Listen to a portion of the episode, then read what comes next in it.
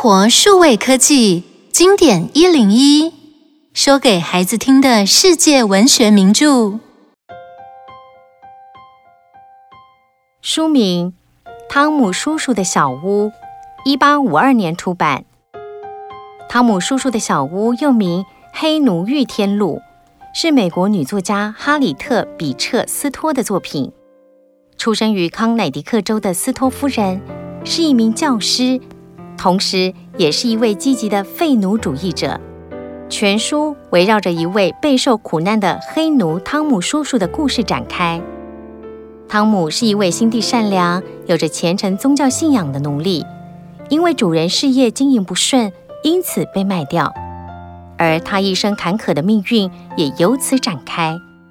汤姆所遇到的主人有好有坏，但他总是忠心地善尽自己的职责，还帮助了周围的人。因为有强烈的宗教信仰，汤姆才能熬过一次又一次的苦难，不止让自己内心保持平静，甚至改变了周遭的人，让他们对未来充满信心。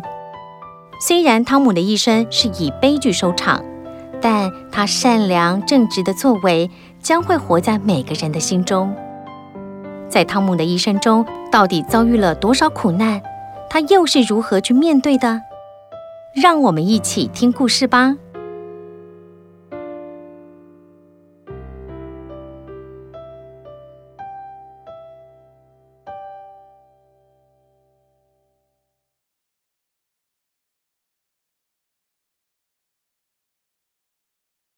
二月的肯塔基州，在外面收完账的汤姆回到主人塞尔毕先生的家，他正和一个男人讨论事情。塞尔比先生是一位有良好教养的绅士，因为事业经营不顺利，欠下一大笔债务，而这些钱就是向眼前这位奴隶贩子哈利借的。在哈利的逼迫下，塞尔比先生不得不忍痛卖掉他最器重的汤姆。贪心的哈利还要求再加上一个小男孩霍雷。他的妈妈丽莎知道后担心不已。就在此时，丽莎的先生乔治原先在威尔逊先生的工厂里工作，后来他脾气暴躁的主人哈瑞斯想将乔治带回去。为什么呢？他在这儿做得很好啊。这个黑奴是我的。威尔逊先生试着向哈瑞斯求情，好让乔治继续留下来工作，但哈瑞斯还是坚持要将乔治带回去。回到主人家后的乔治受到相当不公平的待遇，他觉得愤愤不平。有一天，乔治对丽莎说：“丽莎，你一定要坚强，我今天是来道别的。”“什么？你要去哪里？”“我决定去加拿大。”到了那里以后，我一定会设法把你和霍雷一起接过来，到时我们就可以自由的生活在一起。丽莎叮咛乔治要小心。就这样，乔治离开他们，往加拿大逃亡。丽莎在无意中听到塞尔比先生向太太说出要卖掉汤姆叔叔和霍雷来还债的消息后，决定要带小霍雷逃跑去找乔治。汤姆的太太卡露也希望汤姆一起逃走，但汤姆拒绝了。我要留下来。如果丽莎想逃亡，我们应该帮助她。如果你被卖到会迫害奴隶的地方，怎么办呢？如果我逃走，那么先生的事业也就完了。哈利也会要其他人抵债。我宁愿牺牲自己。当天晚上。丽莎趁着黑夜带着霍雷一起逃走了。怒气冲冲的哈利决定要把丽莎母子抓回来。在黑夜中不停赶路的丽莎，终于渡过了俄亥俄河，被参议员巴德先生收留。随后将丽莎母子送往班多伦普的农庄，那里专门收留逃出来的奴隶，给他们工作，也给他们自由。在班多伦普的安排之下。丽莎母子被安置在附近的哈里德家，她在这里可以完全的自由行动。之后，在赛门的帮助之下，乔治和丽莎母子团圆了，并且顺利逃到加拿大了。终于到了分离的时候，汤姆告别了家人和塞尔比一家人，被哈利用脚镣手铐带走了。那时候，奴隶一旦被卖到南方，进入棉花田工作，几乎很难活着回来，因此大家都很难过。哈利沿路又买了几个黑奴，带着他们坐船往南方走，希望能卖个好价钱。同船有一位小女孩，名叫吉林，非常喜欢汤姆。汤姆叔叔，你要去哪里？我不知道，我是个奴隶，主人把我卖到什么地方，我就到什么地方。我叫我爸爸把你买下来，你就可以和我一起回纽奥良了。就这样，吉林的父亲克里亚先生便用高价把汤姆买下来，带着他一起回到路易斯安那州的农场。同行的还有克里亚先生的表姐奥菲利小姐，请她帮忙处理家里的事情。到家之后，吉林来到母亲玛丽夫人的房间。妈咪，我回来了。好了好了，我的头又要疼了。身体不好的夫人长期在床上，脾气也不好。这时，克里亚先生带着奥菲利小姐进来，把她介绍给玛丽。玛丽却一句话都没说。后来，克里亚先生介绍汤姆。玛丽，他是我新买的仆人，名叫汤姆。以后你要外出，他可以帮你驾驶马车。哼，一定又是个酒鬼。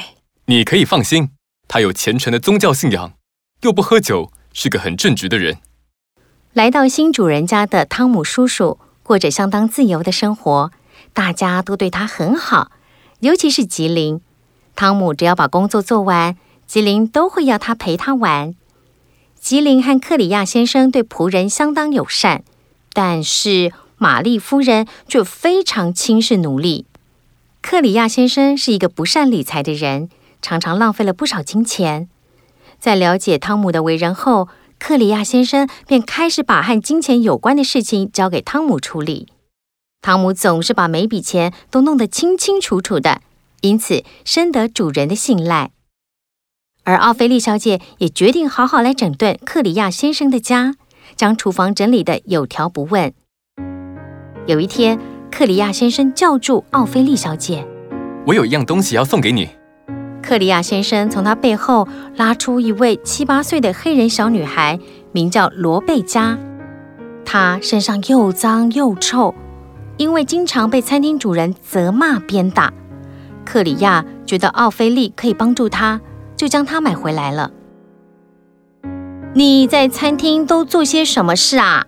挑水、洗盘子，再不然就是被打或被踢。罗贝佳小小的脸庞满是不在乎的神情，奥菲利不忍心再问下去，于是帮罗贝佳梳洗完毕后，便教她许多的事情，包括读书写字。不久，活泼的罗贝佳成为家中的开心果，常常逗得每个人笑哈哈。吉林也很喜欢和他在一起。一年又一年的过去了。汤姆叔叔在克里亚家已经待了两年了。最近，吉林的身体状况越来越差，常常对汤姆说他又梦到了天使。夏天还没结束，吉林的病急转直下。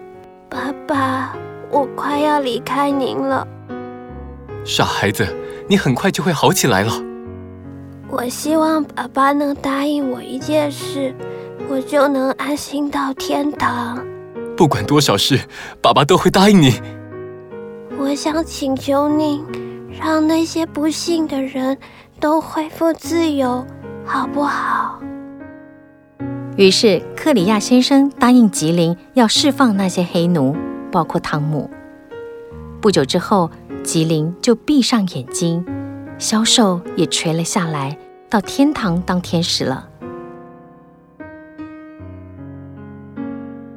心情平静之后的克里亚先生想起吉林生前对他的请求，他决定实现他的愿望。汤姆，从现在起，你再也不是奴隶了，你自由了，可以回到肯塔基州家人身边了。谢谢您，仁慈的先生，上帝会祝福您的。在这同时，奥菲利也决定解除罗贝加的奴隶身份，正式领养他，决定好好教育他。克里亚正在着手进行相关的解除奴隶身份事宜时，为了劝架，反而被人刺了一刀，流血过多而死亡。玛丽夫人决定要将所有的奴隶都卖掉。虽然奥菲利反对，汤姆还是被卖到南方的棉花田。他的主人名叫西蒙，是个粗暴凶狠的白人，拥有广大的棉花田。这次西蒙一共买了四男二女。全部用长链子锁起来，带回农场里。棉花田已经开始采收，每天天还没亮，汤姆他们就要开始工作，一直到太阳下山才可以休息。但是休息时间，他们还是得磨玉米粉，自己做晚餐。山伯和肯特是工头，负责管理他们。这一天，露西挨了鞭子。汤姆趁山伯不注意时，把采的棉花放在露西的袋子里。不行的，如果被发现，你会被处罚的。没关系，我比你强壮，可以忍受。你们在做什么？还不快点工作！山伯的鞭子无情地打在汤姆身上，但汤姆还是很努力地摘棉花。如果没有达到标准，不止挨打，晚餐也会减少。西蒙当初买下山姆，就是要他替自己管理农场，于是决定要将汤姆训练成冷酷无情的人。在称重量时，西蒙把汤姆和露西叫到一旁：“汤姆啊，从现在起，你就是农场管理员。露西今天工作偷懒，你的职责就是鞭打他。”“不行，我不能这么做。”西蒙突然用鞭子抽打汤姆的脸，然后问他：“就像我这么做，会不会？”“我会努力工作。若是要我打人，我做不到。”“你这个黑鬼，竟敢违抗我的命令！”于是西蒙用笨重的马靴狠狠地踢汤姆，并交代山伯和肯特把汤姆拖出去，好好鞭打一顿。汤姆受了重伤，躺在床上动弹不得。尽管伤势没有痊愈，汤姆还是被逼迫到田里工作。虽然卖力做事，还是受到西蒙的刁难和毒打。其他的奴隶因为受不了西蒙的暴政，纷纷逃亡。找不到人的西蒙又开始把怒气出在汤姆身上。是不是你帮助那些人逃跑的？赶快说，是不是你？我没什么好说的，我不能说。即使因此而死，我也不会有任何怨言。我不会再原谅你，我要挤干你每一滴血。啊，我可以给你我的血，但是你千万不要因此犯下不可饶恕的罪，否则你的灵魂将无法获救。西蒙用力把汤姆推倒在地。同时对肯特和山伯喊着：“打死他，打死他！”两天之后，裘奇塞尔毕来找汤姆。当他看到汤姆浑身是伤的躺在床上，眼泪不禁夺眶而出。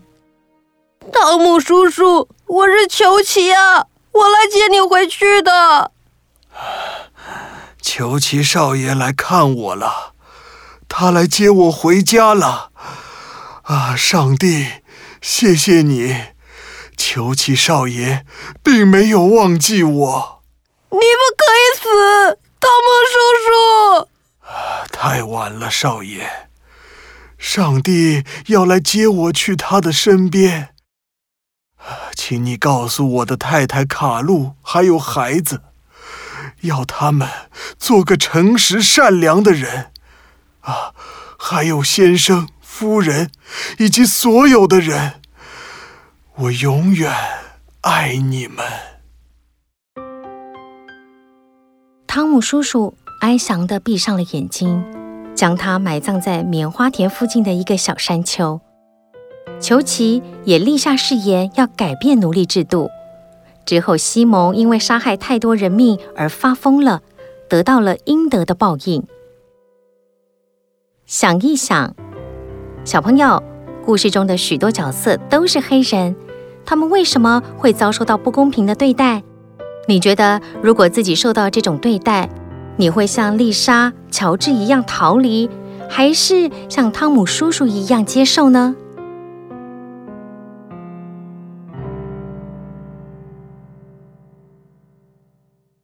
以上内容由有声书的专家生活数位科技提供。